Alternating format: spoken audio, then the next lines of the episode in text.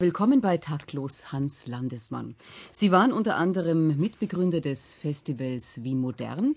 Als kaufmännischer Leiter und Konzertdirektor bei den Salzburger Festspielen hatten Sie während der Ära Mortier maßgeblich Einfluss auf eine Strukturreform und Sie setzten mutige Akzente. Die neue Musik liegt Ihnen besonders am Herzen. Wen wundert's, dass unter Hans Landesmanns Ägide im Februar nächsten Jahres als neues Festival die Salzburg Biennale startet? Ja, und da, Herr Landesmann, erzwingt sich doch eigentlich gleich die Frage, eröffnen Sie in Salzburg eine weitere Nockerl- oder Mozart-Kugelfabrik? Äh, ist nicht gerade Salzburg mit Festivals, weiß Gott, richtig gut ausgestattet schon? Nein, also ich glaube, da ist äh, sehr viel Platz für, für etwas Neues.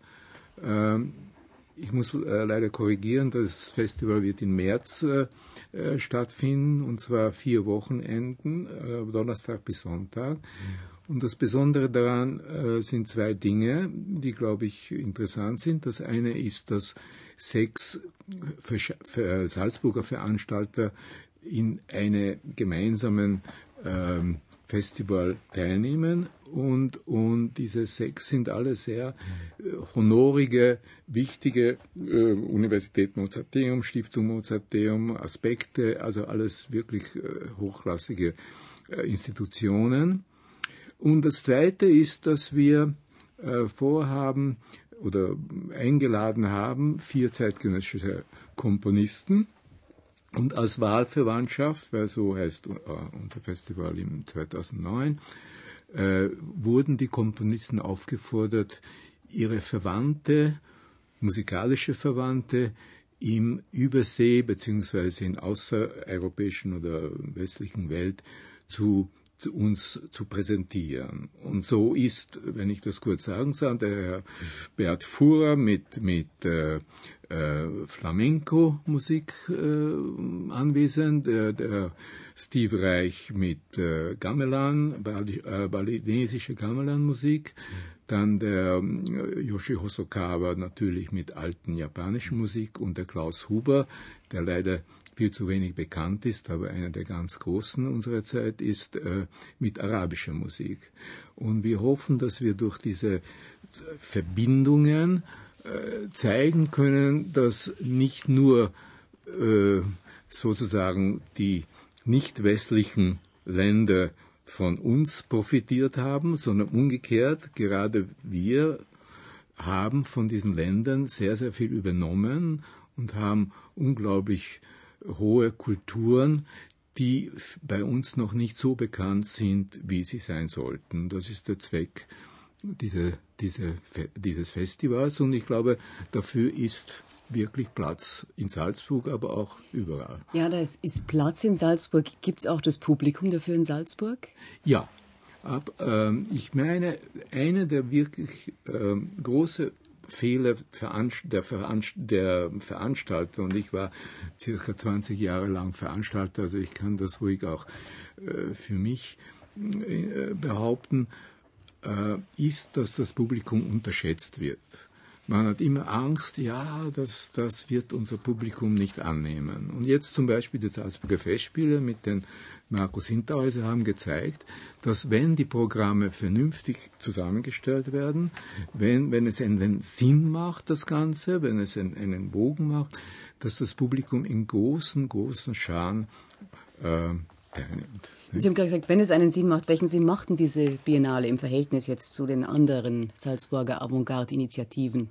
Naja, genau diese Gegenüberstellung von, von ähm, westlicher und, und äh, außer, außerwestliche Kulturen. Und äh, das ist auch ein Punkt, was mir sehr am Herzen liegt. Äh, wir machen natürlich keine World Music, ich finde das ganz falsch, ehrlich gesagt, äh, sondern wir wollen diese Kulturen an, für sich zeigen und auch die, äh, die Einflüsse an die, an die Komponisten. Das heißt, wir wollen die nicht fusionieren, sozusagen, was sehr viele Leute machen. Wir sind sehr interessiert daran, dass diese Kulturen in sich weiter bestehen aber auch im Westen bekannt werden. Und das ist, glaube ich, äh, ein Ziel, was vielleicht äh, etwas relativ Neues. Es gibt nichts ganz Neues, aber relativ Neues. Auch, auch, auch etwas ganz Neues startete unser nächster Gast, der Ludwig Hartmann, eigentlich schon vor 25 Jahren, damals zusammen mit seinem Bruder Christoph und mit Stefan Schmidt, nämlich Tage alter Musik. In 80er Jahren, äh, da gab es die historische Aufführungspraxis ja eher so im Experimentalfeld steckte fast noch in Kinderschuhen, könnte man sagen. Und da hatten dann, glaube ich, drei ehemalige Domspatzen die Idee, so um Pfingsten rum, die weltbesten Protagonisten dieser in Deutschland eigentlich noch eher belächelten oder wenig beachteten Bewegung zu einem Festival einzuladen. Und heute ist daraus Deutschlands, kann man wohl sagen, wichtigstes Festival für alte Musik geworden. Äh, jedes Jahr trifft sich da das Who is Who der alten Musikszene und das klingt dann zum Beispiel so.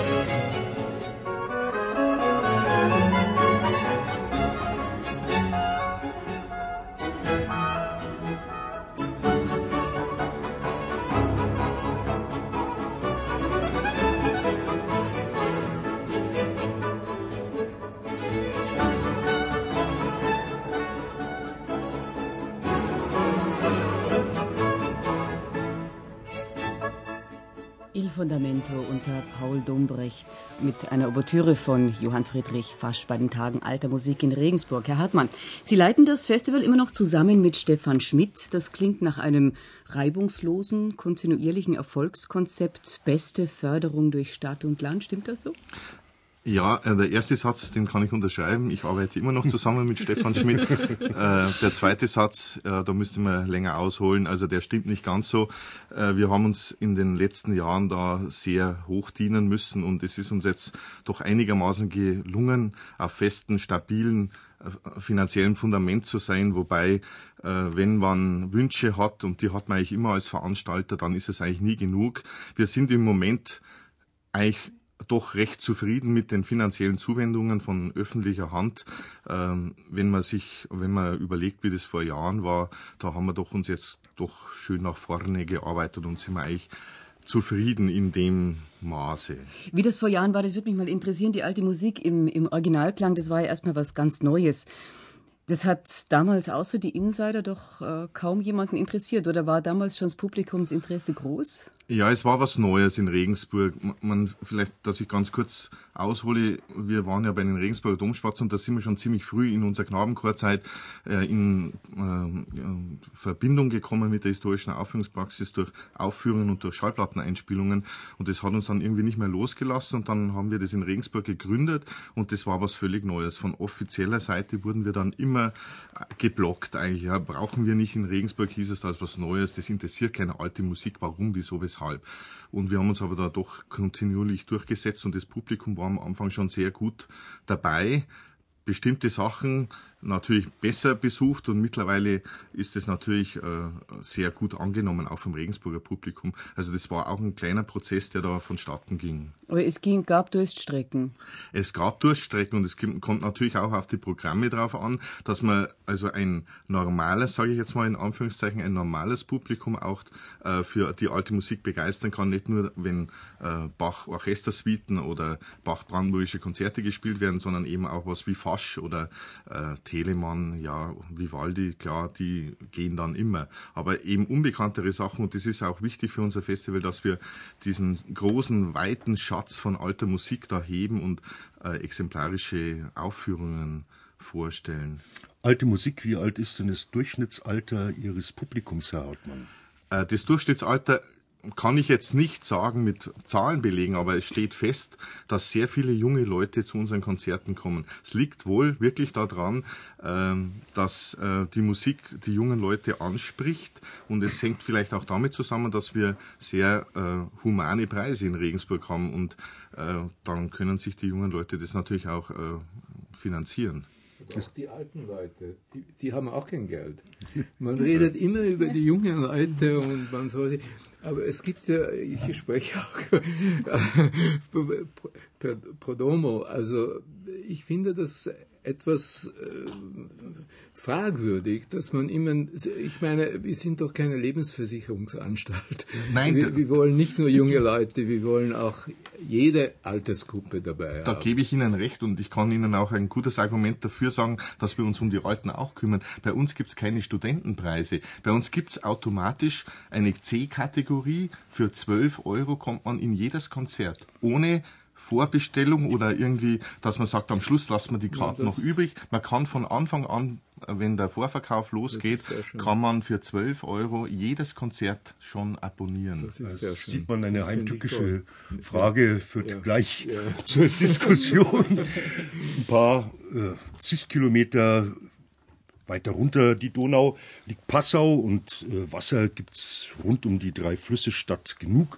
Die zeitgenössische Musikszene der Bischofsstadt glich aber bisher eher der Wüste Gobi, könnte man vielleicht sagen. Annette Reisinger, gebürtige Passauerin und Geigerin im renommierten Minuet-Quartett, hat sich in ihrer Heimatstadt auf die Suche nach neuen Quellen begeben und zusammen mit dem Jazzmusiker Paul Zauner, er ist glaube ich ein Österreicher, und dann auch wieder kräftig unterstützt wohl vom Netzwerk Neue Musik, äh, einer Subinstitution von der Bundeskulturstiftung, haben Sie, Frau Reisinger, ein Festival für Neue Musik ins Kulturleben gerufen und das heißt optimistisch alles im Fluss. Zu welchen Ufern wollen Sie denn da? An die Ilz oder an den Inn? Also ich denke, ähm, ich sehe das Ganze eigentlich als ähm, gar nicht als Festival, es ist eine Initiative. Ich mhm. selber sehe mich auch nicht als Veranstalterin, sondern ich bin Musikerin. Und äh, diese ganze Initiative ist eigentlich aus meinem Kölner Leben entstanden. Eines Tages ähm, erfuhr ich eben von dieser wunderbaren Initiative der Kulturstiftung des Bundes. Und auf einmal war diese Idee alles im Fluss da. Es hat sich mir direkt aufgedrängt. Ich wollte eigentlich gar nicht so etwas machen, sondern es kam zu mir. Und ähm, es ging dann immer weiter, es hat sich immer weiterentwickelt. Ich habe Kontakte in der Stadt gesucht. Ich kannte natürlich aus meiner Kindheit auch noch unendlich viele Leute. Und ich freue mich sehr, dass ich jetzt wieder diesen Kontakt nach eigentlich 20 Jahren äh, wieder knüpfen äh, konnte und ähm, wir auf diese Weise dieses Netzwerk Neue Musik in Passau gründen konnten mit Hilfe der Kulturstiftung des Bundes. Das ist ja eine sehr große Initiative. Da haben sich letztes Jahr über 80 deutsche Städte beworben, 15 deutsche Initiativen sind ausgewählt worden. Das ist ja eine bundesweite Landkarte entstanden und in Bayern sind es nur Augsburg und Passau. Ähm, Respekt. Äh, Regensburg ist übrigens äh, durchgefallen bei der Bewerbung, muss ich München sagen. auch, glaube ich. Aber ihr, ihr Quartett, in dem Sie spielen, äh, das ist ja nach Paul Minguet benannt. Pablo Minguet, ja. Äh, ist ein spanischer Kulturphilosoph. Ja, Pablo Minguet war ähm, 18. Jahrhundert. Genau, spanischer ja. Philosoph im 18. Jahrhundert, der sich darum bemüht hat, die schönen Künste und das breite Volk zu bringen. Und das passt natürlich jetzt auch in diesem Fall. Das an. ist äh, so ein bisschen auch Ihr Motto für naja, alles also, im Fluss. Ja, auf jeden Fall. Ich meine, ähm, so wie Sie gerade auch gesprochen haben von ähm, Publikum älter oder jünger, so ist es für mich auch mit der Musik so alt oder neu. Musik ist Musik und die soll einfach gemacht werden, die soll erklingen, die soll auch nicht bewertet werden, finde ich. Das ist für mich was ganz Wichtiges. Es passiert so oft, dass man auch in der Probe, ist das gut, ist das schlecht, es soll einfach leben, es soll klingen, es soll fließen.